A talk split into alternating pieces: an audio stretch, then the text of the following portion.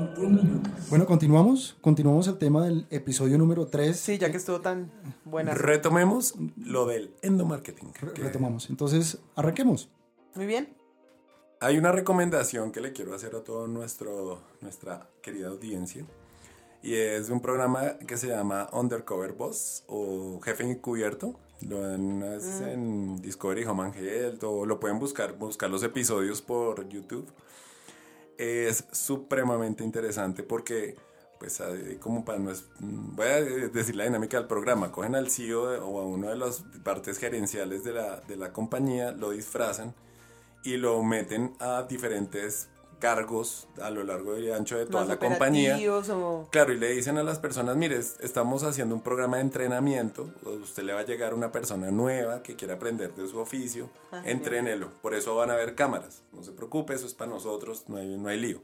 Entonces llega el CEO disfrazado a empacar, a hacer hamburguesas Ay, con la freidora. Y, y ahí pues obviamente viene la, la empatía ve y empiezan a, a tocar a unos Todos niveles esos elementos que ocurren ahí. Claro, al final se descubre el asunto y es una cosa muy emocional, muy bonita y, y- y hay episodios en los que se han dado cuenta de empleados que, que proceden mal, pero hay muchos otros que proceden muy bien, que llevan la, come- la Chévere. compañía y no se les reconoce eso. Chévere. Es muy interesante y súper recomendado.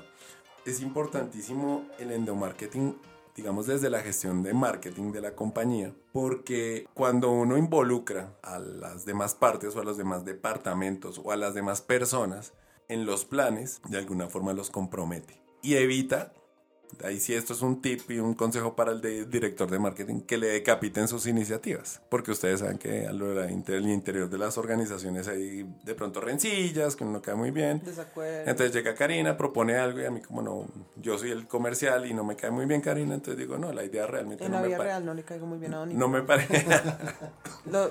Siempre que ponga esos ejemplos me va a buscar estoy segura.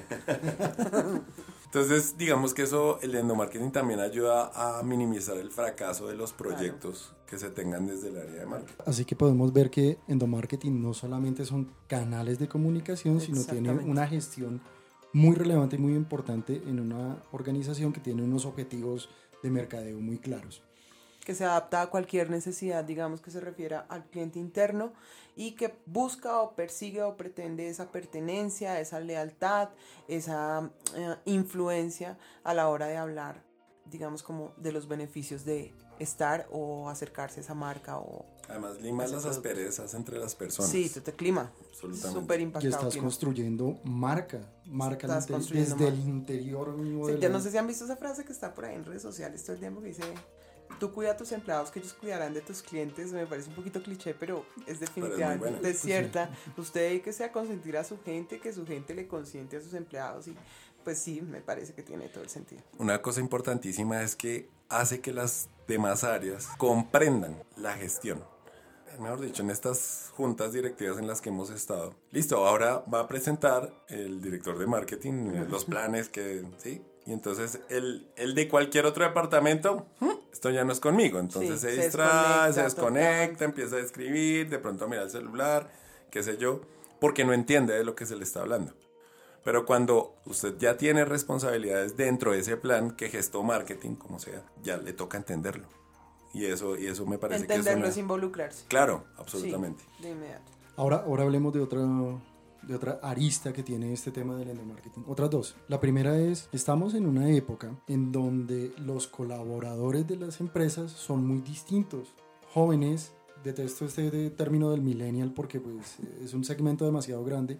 Millennial, Como centennial, para meterlo etcétera. en una sola Sí, como para meterlo en uno. Pero son estos jóvenes que ya no creen en la empresa como hace, no sé, 20 años, 30 años que el, el papá o el abuelo de uno era feliz porque cumplí 40 años y me dieron, eh, eh, no sé, una placa de reconocimiento por toda la vida. ¿no? Estos jóvenes hoy en día Sí, no, Ellos mismos se reconocen. no quieren eh, pertenecer o estar en una compañía por tanto tiempo. Entonces imagínate lo importante Mm. que se vuelve esta estrategia de endomarketing para poder empoderarlos, para poner la Sí. camiseta, para generarles pertenencia y decirles, ok, tienes que seguir acá porque tú eres importante, tu rol y tu gestión son súper relevantes y además de todo invitarlos a, a- bueno, son, son jóvenes que son bastante innovadores, tienen muy buenas ideas, ok, entonces ahora también ponlas al servicio de la empresa y, eh, y tú vas a, a, no sé, a, de alguna forma eh, recibir un reconocimiento, un reconocimiento por eso que estás dando, etc. Sí. Entonces estamos viviendo una época con un, con un público interno, con un colaborador Muy- muy, y- muy, complejo. Y está, Es es decir, está, está siendo atendido, es un reto. A mí particularmente me parece que las empresas, pues digamos, yo hago coaching y esto de pensar en los empleados es, es un, se les está volviendo urgente a las, a las mesas dentro, estratégicas dentro de las organizaciones porque por fin se está comprendiendo que realmente la crisis de las organizaciones es humana y que si no cuidamos lo humano de la marca y si no cuidamos, si no hay un salario emocional, si no hay un plan de beneficios, si, hay si no hay unos incentivos, eh, digamos, pensados en la familia, el día de la familia, todas estas cosas que están haciendo las empresas ahora, pues definitivamente los empleados ya empiezan a cuestionar si ese sí es el trabajo que quieren, si esa sí es la empresa donde quieren prestar sus servicios y si eso es un fenómeno relativamente nuevo. Por supuesto, es que las empresas son personas y, y por más automatización, que ahí viene el otro, la, la otra lista, Uy, es- esa da para otro capítulo. es- probablemente, Otro episodio y es em, la, la digitalización de los negocios. Estamos en, en una era learning, en la que los lo- robots. los, los negocios, los chatbots, eh, los- entonces cada vez hay menos gente porque se automatizan los procesos, pero, pero sin em- no se desconoce el, pero el em- talento humano. tal exacto. cual, tal cual. Entonces, Pe- esto, pero esto también yo- plantea otro reto. Sí, Yo, digo que pasamos por alto una cosa que dijo José que me parece Pues muy importante y, y- y me, y me dejó pensando. Y es que esta generación es ajena, contraria a ser empleado.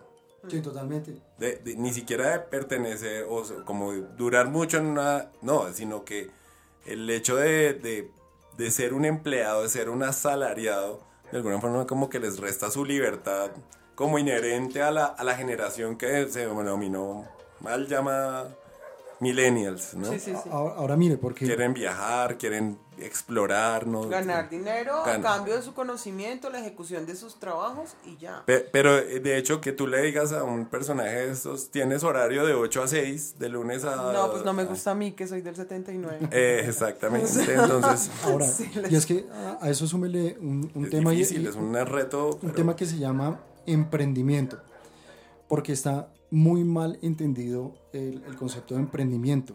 Cuando uno habla de emprender, uno piensa que es salir de la organización y montar una empresa. Eso se llama empresarismo, creo que es que le dicen. Es, un, es un término relativamente nuevo, en, en- como en el contexto o en el ámbito empresarial, pero aquí no se trata de salir y hacer una empresa, sino de ok, si tú tienes un emprendimiento lo puedes desarrollar al interior de la empresa. Si tú tienes una idea la puedes desarrollar al interior de la empresa. Entonces, mira, mira que el reto está en ese, Es ese tema transformación cultural. Es full cultura. Y, y el endomarketing busca como uno de sus Sí. grandes objetivos eh, justamente eso, crear cultura la e producción identidad. de su cultura, porque la cultura es una cosa que queda de la práctica dentro de la misma marca y pienso que sí que el endomarketing es Grandes- la Pe- Pero ahí volvemos otra vez al, a, como a esa discusión inicial y es, bueno, ¿qué estás haciendo tú para minimizar, contrarrestar? Primero el tema generacional de una cantidad de personas que no quieren estar empleados y los que están generalmente están descontentos con su trabajo, con su salario, con su realidad, pues. La pregunta del millón es, bueno, ¿qué estás haciendo? Porque es que estamos eh, de verdad en un cambio general. Antes sí, los papás de uno se duraban 18 o 20 años en una, en una empresa y pues sí, Era todos el proyecto de vida. orgullosos y Claro. además porque arrancan, ellos arrancan a trabajar desde los 17 por 18 Claro. años. Ahora estos muchachos terminan su universidad, terminan su... Van y viajan. van y viajan, terminan sus posgrados.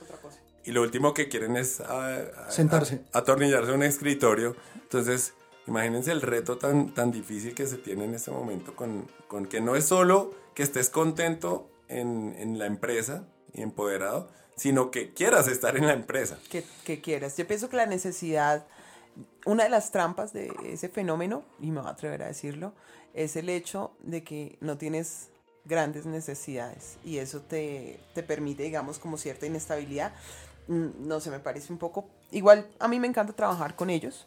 Yo soy, me identifico muy bien con sus formas de trabajo, pero sí considero que es difícil para los empleadores eh, manejar el fenómeno Pero, pero, mira, mira que por eso uno de los grandes objetivos del endomarketing es construir una cultura y una identidad al interior de la empresa. Entonces, cuando tú tienes una cultura muy bien establecida y una identidad al interior, casos hay Google, de, que uno ve en las fotografías, en las oficinas aquí en Bogotá, eh, en las oficinas en San Francisco, creo que es.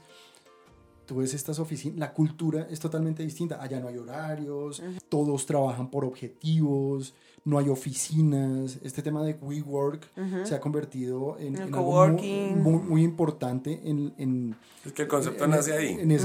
hoy en día es justamente por eso, porque se están creando culturas.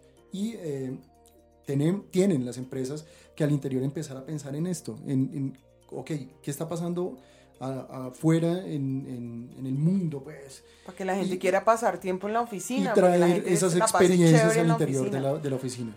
Aunque bueno, yo aquí tengo que hacer la nota disonante nuevamente y decir que eso suena muy bonito. pero a la, a la hora de la práctica, creo yo que es más importante para un empleado que a la empresa le importe lo que le importa a esa persona. Más que, más que me digan que, que tenemos una cultura y aquí, que aquí somos chéveres y que te puedes venir en tenis y, y un día a la semana teletrabajar, lo que sea. No sé, pienso por ejemplo en dos casos de éxito. Uno, el de Crepes and Waffles, que en esencia y salvo contadas, contadísimas con los dedos de una mano excepciones, se nota que las personas que trabajan allí quieren a la compañía. Sí. sí. La cuidan. Porque a la compañía le interesa lo que a estas personas les interesa, que son sus familias, son madres cabezas de hogar. Nació como un proyecto así, digamos, medianamente marketing social, sí. pero, pero se nota que a la, a la compañía le interesa lo que a la persona le interesa. Y eso creo que es más valioso y mucho más poderoso que cualquier cultura que tú le puedas tratar de introducir al personaje en la cabeza y, en su comportamiento, ¿sí? Laboral. Otra, otra, otro caso de éxito, ya con esto cierro mi tesis, pero, pero es el de la Universidad Chevrolet para taxistas, que fue una iniciativa que hizo Chevrolet en donde a través de un convenio con Sena, cogieron a, a los taxistas de, que tenían Chevrolet Spark y los capacitaron en temas de servicio y ellos se graduaron.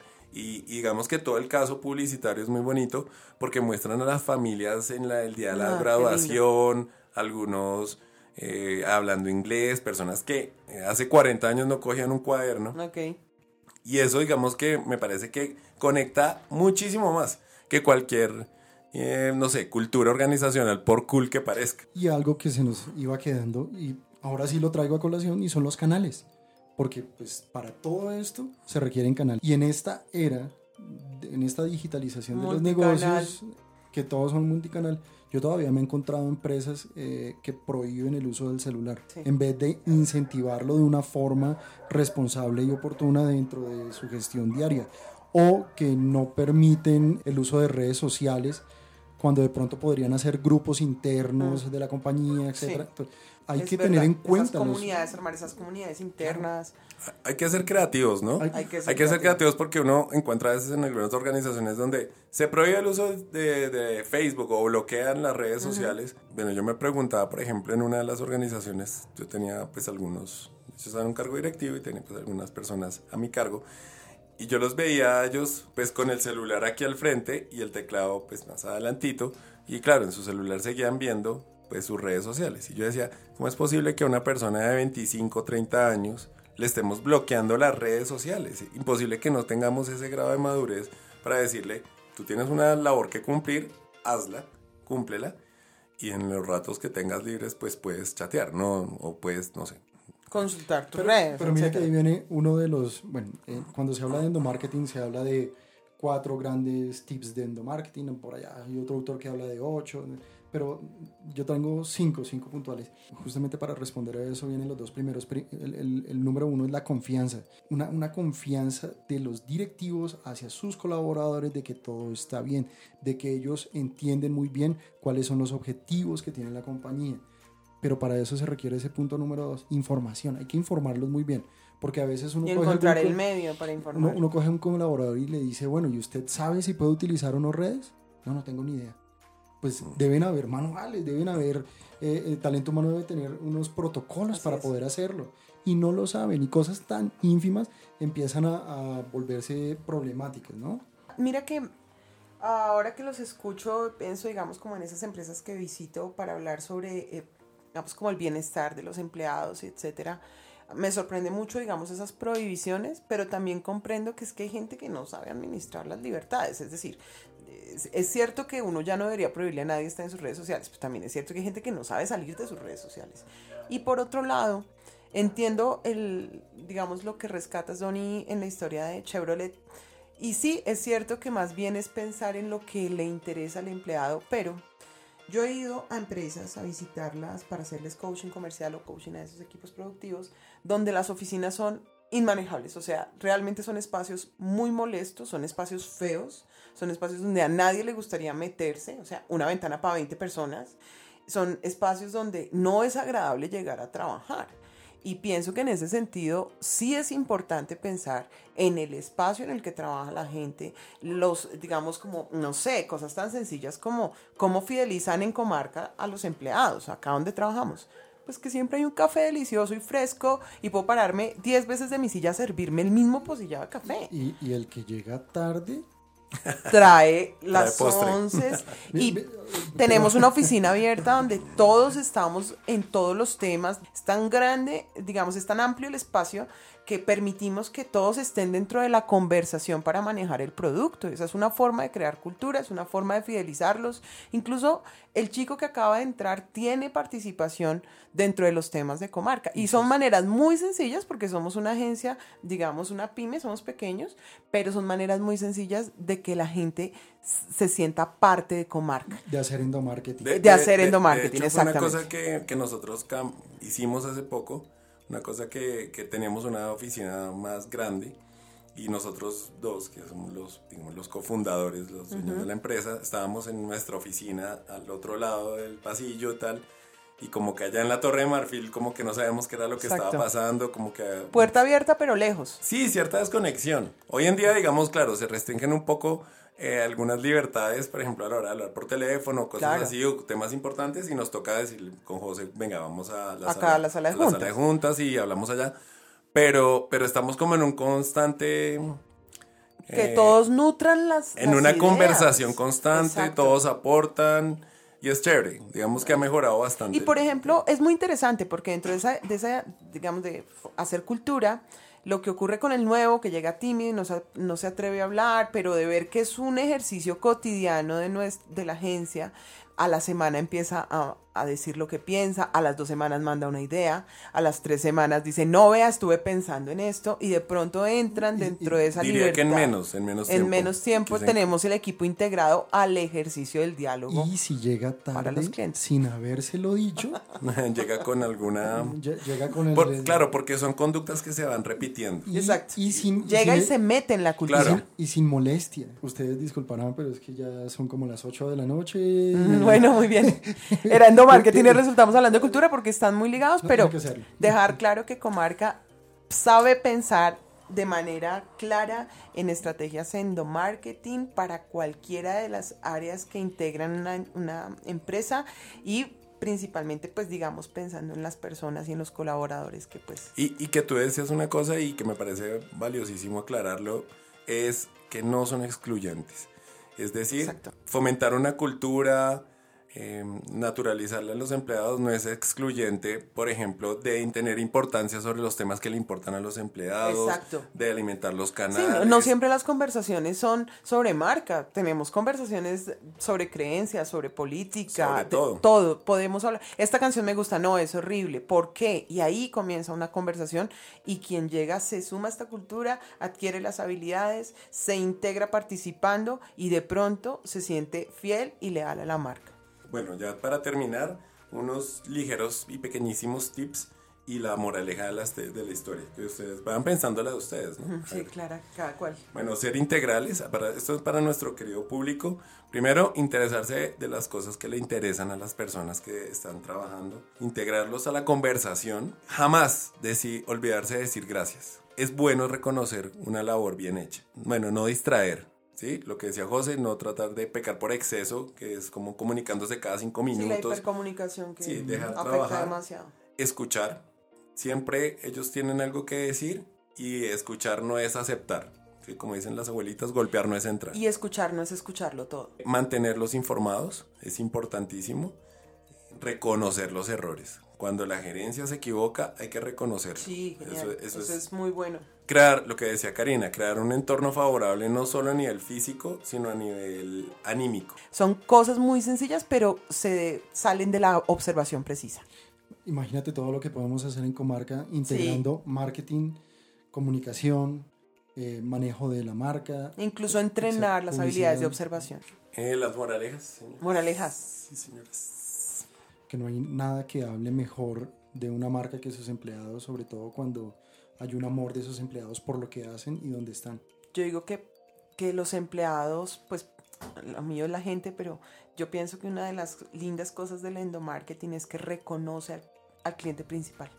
Y, y pienso que cuando entendamos que el empleado es el cliente principal, seguramente se van a volcar mucho más recursos a esa atención. Tony. Las grandes empresas inspiran una gran lealtad. ¿Cómo conseguirá tu marca inspirar a tal nivel de adhesión en sus empleados que quieran tatuarse el logo de la empresa? Por decir algo. Eso sería una... Uy, Dios, uy, Dios. Piénsalo bien. Bueno, genial. Muchísimas gracias, eh, siempre bienvenidos. Bienvenidos. Esto es 21 Minutos, el podcast de Comarca Marketing Advertising. Muchas gracias, Karina. Gusto. Chao, chao. Gracias, Donny. Gracias a ustedes por la compañía y nos vemos en el próximo episodio.